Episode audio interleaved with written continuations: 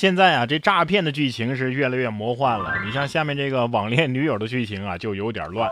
小高的舅妈将自己的员工珊珊介绍给了小高做女朋友，小高呢和珊珊就互相加了好友，很快确定了关系。珊珊透露啊，要帮家里还债，每个月的利息啊相当的高。小高啊就把自己攒的十多万元借给了珊珊，直到舅妈因为涉嫌诈骗被抓，小高才得知。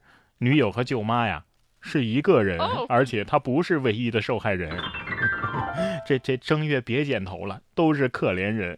舅舅，呃，不是救救我吧！好大一个瓜呀！这是兔子专薅窝边草啊！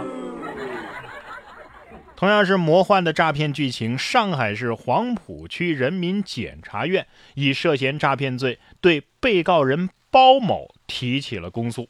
据悉啊，二零一八年，被害人林真来到被告人包某家里做钟点工，因为相处融洽，两个人就以姐妹相称。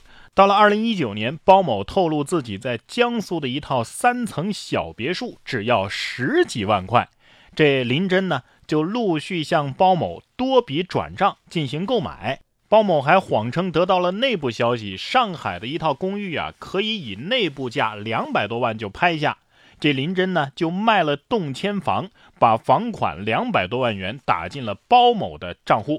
包某呢，又把钱打入了某个外汇平台账户进行了投资。不久啊，全都赔光了。因为迟迟没有把房子过户，林真才发现自己上当受骗了，于是报了警。我反正是反复看了好几遍才确认啊，是户主骗了钟点工的钱呢。钟点工比户主有钱系列，哎，但是再有钱，这钱也不是大风刮来的，是吧？防骗意识不可松懈。不是阿姨，您这么有钱，怎么还出来做钟点工啊？对呀。阿姨得说了，哎，你们格局小了。如果我不出来工作，怎么能够让你们知道我这么有钱呢？再有钱，只要控制不住自己，上当受骗。啪的一下就没了。二零二一年四月，上海的姚小姐在直播间结识了榜一大哥陈某。陈某打赏主播非常阔绰，姚小姐呀就误以为他是富家子弟。五月份开始，陈某就以各种理由借了姚小姐一百三十五万，哎，其中还还了十二万，然后就失踪了。呃，九月底，陈某在四川被抓，短短几个月时间，百万巨款是被挥霍一空啊！经查，陈某还用相同的手法骗了六名女性，还有部分男性也深陷其中。听清楚了吗？刚刚是这个户主骗阿姨，这下是榜一骗主播。平时都是主播骗榜一大哥是吧？这次榜一大哥赢下一局啊！不过这个主播倒是挺实在的啊，榜一居然不是自己雇的水军。说完骗，咱们再来说说偷啊！做贼啊，毕竟是心虚的。在陕西西安，的哥袁师傅开车经过吉祥村，遇到一男乘客神色慌张的要去机场。袁师傅让乘客出示健康码，男子支支吾吾说这个扫码扫不出来。手机铃声响起，还立即挂断。袁师傅怀疑男子啊可能并不是手机的主人，于是就报了警。男子呢当场就被。吓哭了，最终手机被成功的还给了失主。吓哭可还行，这胆量你当啥小偷啊？找个班儿上吧。司机倒是挺机智的啊，为你点赞。想不到吧，在出租车上了。下面这小偷呢倒是挺有技术啊，懂得用物理手段破解系统。近日在山东济南，一女子疑似假装贴广告，实际上呢则是用胶带粘指纹锁上的指纹，引发网友关注。知情人士江先生表示啊，当晚看到业主们发的这个视频之后，发现女子只贴装修过了的门附近留下的小广告，上面的电话呢也压根儿打不通。目前几个业主找过这位女子也没找到，希望大家做好防范，用完指纹锁呀，及时的把这指纹擦一下。都安了指纹锁了，你觉得人家家里不会安监控吗？对呀。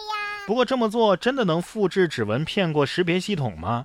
那挺好啊，赶紧复制一个，让我同事帮我上班打卡吧。至于我自己家嘛，用普通的防盗门就挺好，我觉得没必要啊，用四位数价格的密码锁保护我三位数的资产。继续说小偷啊，下面这个呢倒是物归原主了。今年九月份，上海嘉定的一个金饰回收店的老板杨先生发现，哎，这收过来的两件金饰怎么和自己的一模一样呢？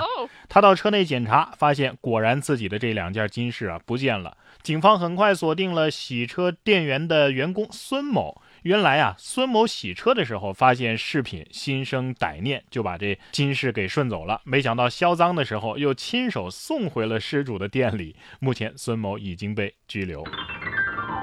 这就是冥冥之中的缘分，躲都躲不掉啊！兜兜转转又回到起点，这人头送的啊！年末盘点十佳嫌疑人的有力竞争者。事实告诉我们，做人呢不能太任性。我知道我正在让自己更加容易感染新冠病毒，虽然这听起来很奇怪，但这的确是我想要的。说这话的人叫丹尼斯·普拉杰，这名一直期待自己感染新冠病毒的美国保守派右翼主播，最近终于实现了愿望，在其不断努力下，他得以确诊。不知道该说点什么，尊重、理解、祝福。哎呀，我们常因为太正常而显得和他们格格不入。病毒得说了，既然大家都听到了，是他让我打的，那我就打他了啊。可是这些人他们不是自愿的呀。当地时间的二十号，日本大阪大学发布了一个消息，说该大学医学部附属医院的部分自来水管啊接错了。哦，怎么接错了呢？把饮用水管接入了厕所用水。哇！而且这一情况持续了近三十年。期间，工作人员和患者一直都是使用的厕所用水洗手、漱口和饮用。惊呆了，老铁，三十年啊！既然如此，你还不如不说呢，你偷偷换了得了呗。现在求那些喝过这些水的人的心理阴影面积。算了算了，在日本啊，没有什么是一个鞠躬解决不了的。然哥说新闻，新闻脱口秀。想要跟我取得交流的朋友，您可以关注微信公众号“然哥脱口秀”，发送微信消息，在喜马拉雅 APP 搜索“然哥脱口秀”，可以点播收听更多精彩节目。